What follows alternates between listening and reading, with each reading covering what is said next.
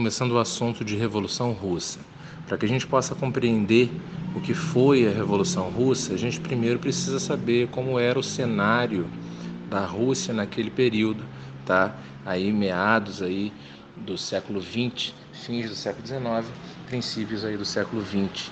Quais eram as características, quais eram as condições que a Rússia se encontrava naquela época, relação à política, à economia, à sociedade daquele povo, certo? Então, a Rússia naquele momento ela estava muito atrasada economicamente comparadas aí a, a outras potências aí da, da Europa ocidental, por exemplo. Né?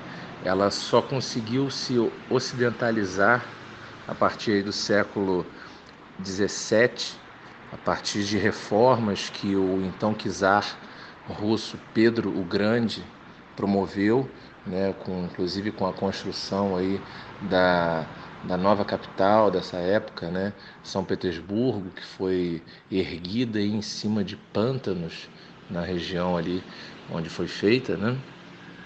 E aí foi adotado nesse momento a modelos absolutistas que eram o que estavam em alta aí na Europa Ocidental, como por exemplo a França, a Inglaterra, é, é, é a Portugal, né? enfim.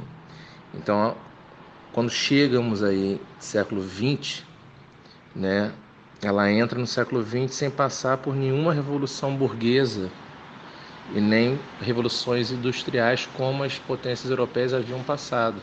Então vocês percebem que ela não fez parte aí da, da, da corrida imperialista, né? Você não percebe que houve nenhum tipo de, de revolução é, popular, burguesa, nada disso acontece aí nessa sociedade.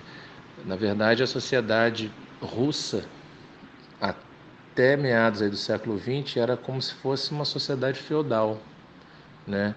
com praticamente aí é, 80% do território russo nas mãos aí de apenas 20% de, da população da sociedade, quer dizer, grandes latifundiários ocupando a maior parte das terras, né? A vida era basicamente agrária, rural, a economia era agroexportadora somente, né? não tinha nenhum tipo de indústria, no máximo manufaturas, né? a vida muito atrasada, muita pobreza, muita desigualdade social e muita insatisfação, crise alimentar, desemprego, é, uma questão agrária terrível, enfim.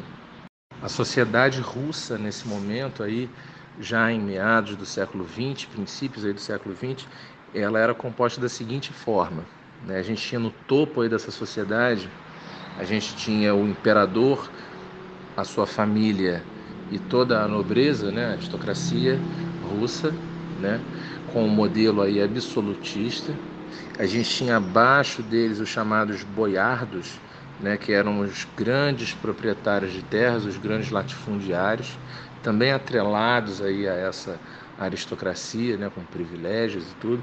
Abaixo deles a gente tinha o clero, uma igreja ortodoxa russa, né,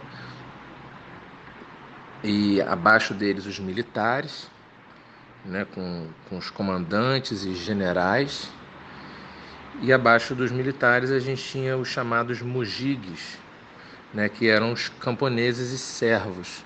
Então, quer dizer, existia aí ainda um modo de produção servil praticamente feudal, como havia mencionado em cima.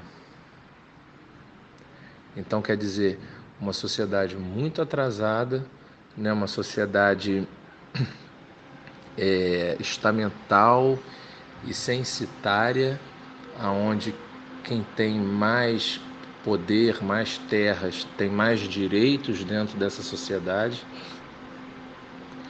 E a, maior, e a maioria da população era os camponeses e servos, subjugados aí uma minoria que eram esses, essa aristocracia e o clero, né?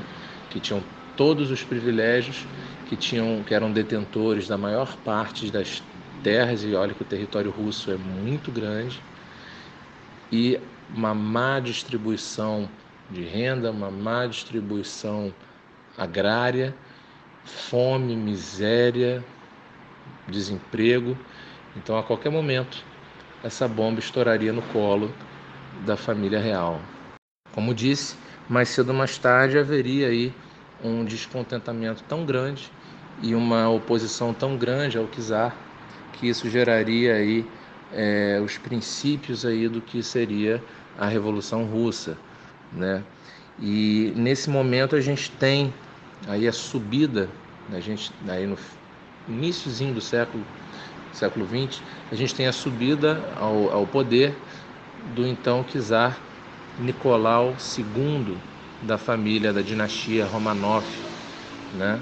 Aonde ele ocupa aí o lugar do seu pai, Nicolau I, que havia sido um bom, até então, né, um bom governante, mas o czar Nicolau II, seu filho, é, talvez não tão preparado aí para para esse governo absolutista, um governo que já não estava mais em alta nessa época, né, tendo em vista aí que é, da Revolução Francesa, após revoluções inglesas, após industrialização, isso era um modelo já atrasado, né? Então ele já não condizia aí com toda a nobreza europeia restante. Então ele não tinha, inclusive, nem, nem a quem se, se basear, né? Para poder fazer esse tipo de governo. E aí a gente tem aí a criação do POSD, que seria um Partido Operário Social Democrata, né? E nele existia, dentro né, dele existiam duas facções, né? São então é, um movimento aí dos operários contrários aí, reivindicando seus direitos contra aí a aristocracia russa. As duas facções que, tinha, que tínhamos aí dentro desse partido eram os mencheviques, né, que eram chamados da ala branca, né? Então seria aí um, um grupo minoritário, né, dentro desse partido. É, eles defendiam aí em sua ideologia, né, e nos seus objetivos que deveria ser feita uma revolução burguesa como base de preparação para uma revolução socialista, certo? Os líderes desse, dessa ala branca chamada mencheviques era George Plekimov e Luli Martov. E a segunda, a segunda facção, né, a segunda ala, aí seria a ala dos bolcheviques, né, chamado aí de vermelhos, certo? Era um grupo majoritário dentro desse partido, né? Os líderes o então o líder, né? o então Vladimir Ilyichovich Limanov Lenin, né? o famoso Lenin, e a teoria dele que ele desenvolve, a gente pode chamar de leninismo marxismo. O que, que significa isso? Tendo em vista aí que o marxismo, né, é desenvolvido aí pelo então sociólogo, historiador, economista e pensador Karl Marx, né, aonde ele defende a, a luta de classes, a crítica ao capitalismo e, e oposição aí a essa exploração e desigualdade social que acontece da, da, da classe burguesa é, de proprietários de, de fábricas em cima do proletariado, dos trabalhadores. E aí ele defenderia que o, que o certo era que houvesse uma revolução socialista no sentido em que todos os todo o povo participasse, mas sim uma revolução do povo e não com contribuição burguesa. Afinal de contas, os burgueses eles eram os donos dos meios de produção, que era justamente quem explorava e que era quem deveria ser combatido. Mas ele, ele concordava que só poderia haver o Karl Marx, que só poderia haver uma revolução socialista em sociedades que já tivesse experimentado o então capitalismo selvagem, que tivesse passado pelas revoluções industriais, que tivesse sofrido na pele toda essa exploração que ele criticava, que ele era é, contra, né? que ele era opositor. Então, segundo ele, para que se houvesse essa revolução, deveria primeiro passar a sociedade deveria primeiro passar por uma revolução burguesa, depois pela revolução industrial, capitalista, e aí sim o povo já sofrendo as mazelas teria consciência do, do mal que o capitalismo faz e assim faria, promoveria uma revolução socialista, chegando aí no último estágio que seria o comunismo, que seria o socialismo ao extremo. Essa é a versão marxista dessa ideologia. Mas Lenin, né, que aí a gente tem a teoria leninista, o leninismo, o leninismo ele já pula diversas etapas que Marx defende né, dentro aí dessa equação de Marx da ordem dos fatores para poder chegar a, esse objetivo. Lenin não. Lenin ele diz que não, não, há, não há necessidade de haver uma revolução burguesa e tampouco uma revolução industrial para que o povo perceba as mazelas do capitalismo. Ele simplesmente pular essas etapas e já chegar na revolução socialista comunista de uma vez só. Não há necessidade de passar por isso. E aí é o que ele defende e é o que ele pretende.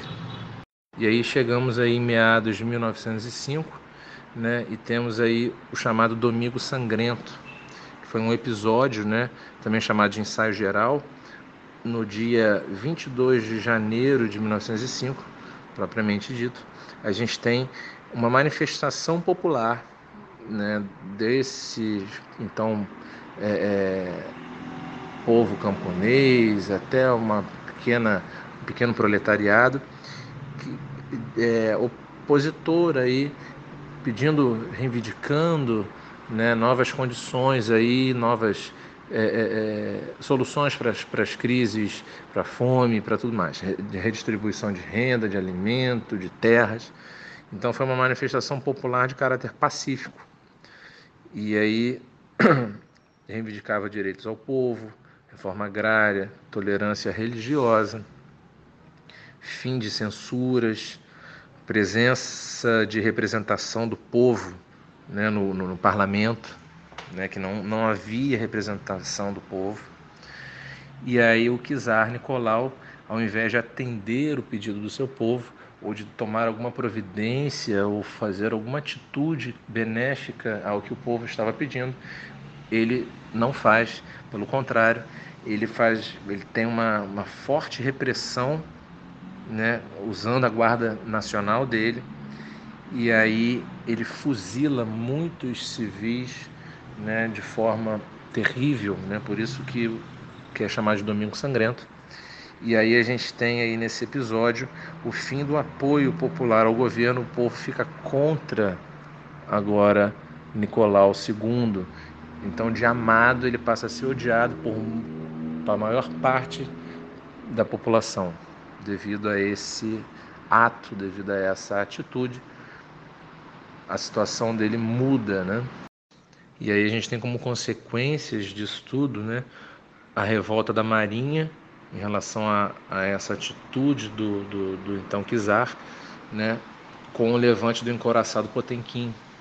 Né, Nicolau II ele recua diante dessa revolta e em seguida a gente tem o Manifesto de Outubro, né, e aí, elaborado pelo governo czarista, ele, ele proclama isso como resposta, né, que será agora uma monarquia constitucional parlamentarista e que os sovietes né, que eram esses grupos opositores, teriam lugar né, num conselho de trabalhadores né, e uma participação popular. Isso é uma promessa aí que o Kizar dá como resposta ao povo para tentar pacificar essa, esses movimentos revolucionários.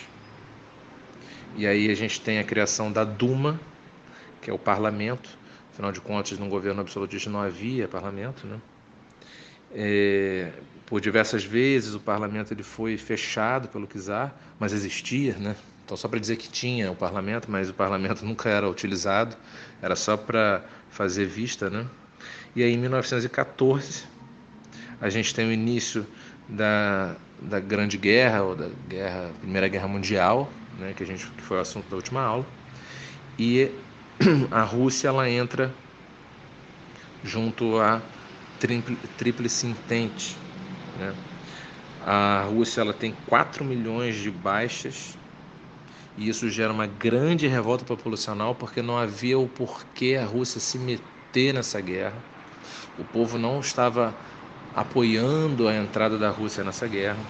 Foram só interesses econômicos, interesses particulares do, do, do, do, do então czar russo. E isso descontentou mais ainda a população. E aí a primeira, a primeira revolução né, contra aí, o absolutismo russo que a gente tem é a Revolução Menchevique, né, daquela ala chamada ala branca que a gente mencionou mais em cima. E aí os mencheviques, né, também chamado de Revolução Branca, aí em, em março de 17, né, em março de 1917, o líder né, nesse momento era Alexander Kerensky, né, e aí a gente tem uma revolução da Duma, do parlamento.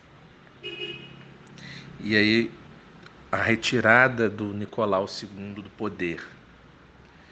E aí a gente tem o início, né, aí na história da Rússia, da República da Duma, liderada por esse grupo menchevique, de caráter burguês, né, e mantém a Rússia na guerra. Então Nicolau ele é exilado Quer dizer, ele é retirado do poder, mas ele ainda vive na Rússia, mas não tem mais o posto aí de imperador de czar, certo? A gente tem um descontentamento popular e aí a população se alia a outra ala daquele partido que a gente falou, que era os bolcheviques. Então, povo e bolcheviques se unem aí contra esse governo burguês, porque no final de contas uma burguesia no poder vai continuar a desigualdade, vai continuar a exploração e o povo, que é o que mais necessita, continuará necessitando. Então daria no mesmo para o povo. Né?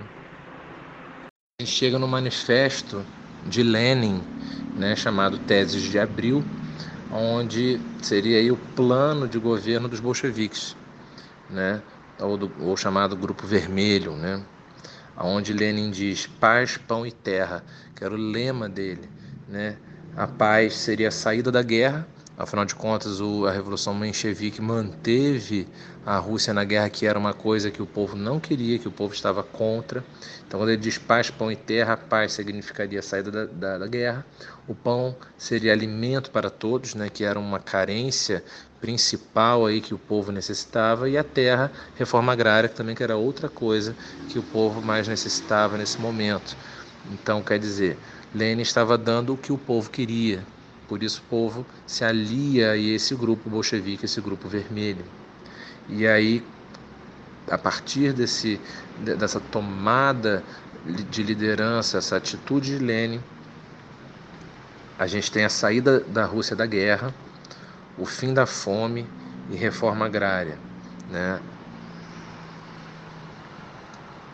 A gente tem o braço direito de, de, de, Lenin, que é o Leon Trotsky, né?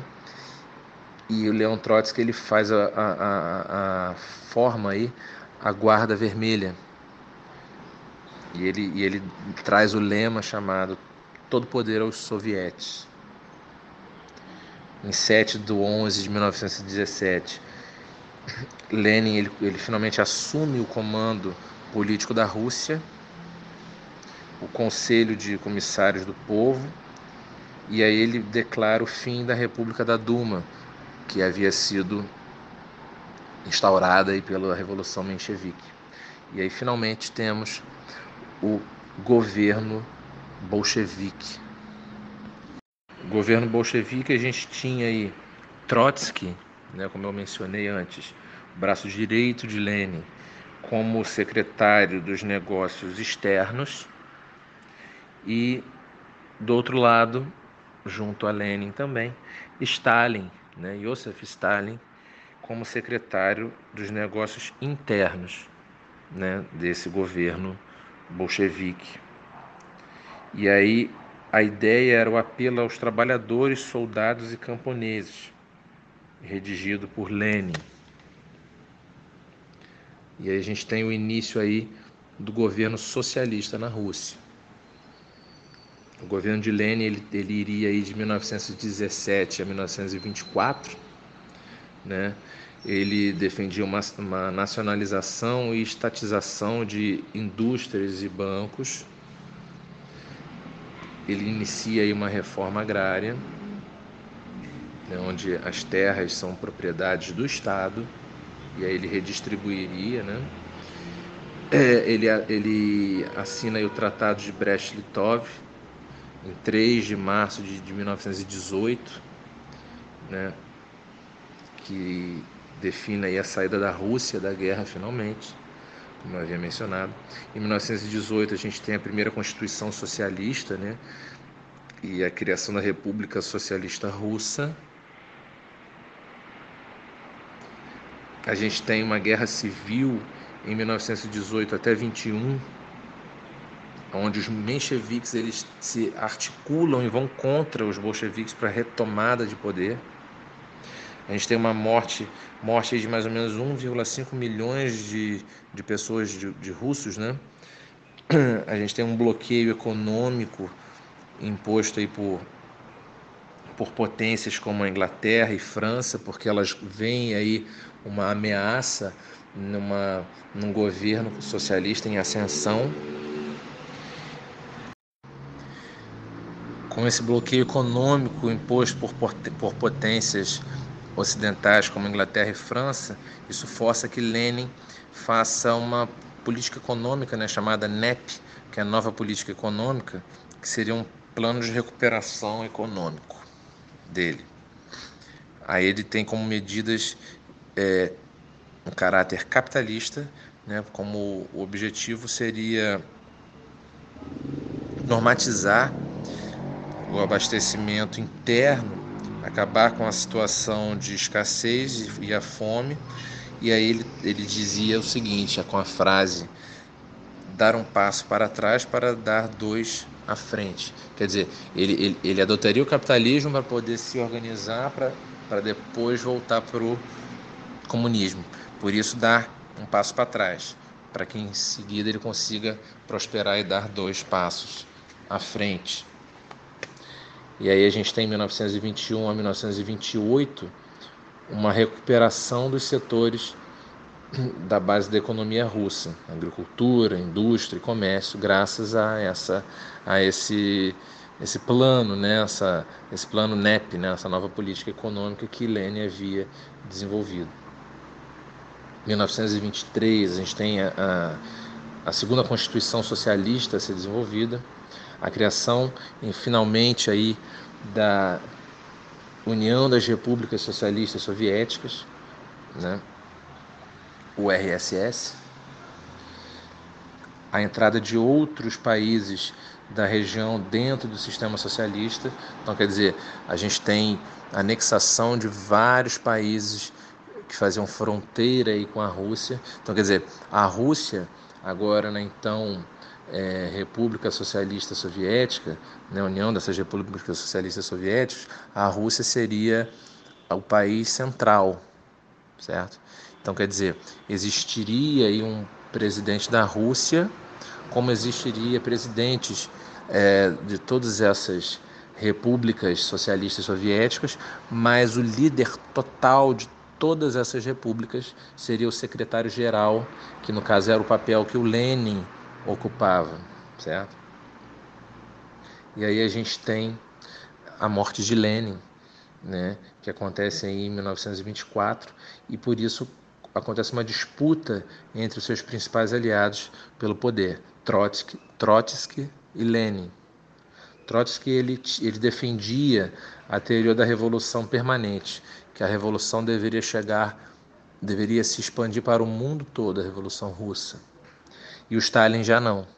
O Stalin tinha a tese do socialismo em um só em um só país, em um só em uma só unidade, no caso na União Socialista Soviética. E aí, e aí Stalin trai Trotsky, persegue Trotsky e, e acaba exilando ele. Ele vem para a América Latina e mais tarde ele é assassinado por homens da, da, da polícia secreta soviética a mando de Stalin.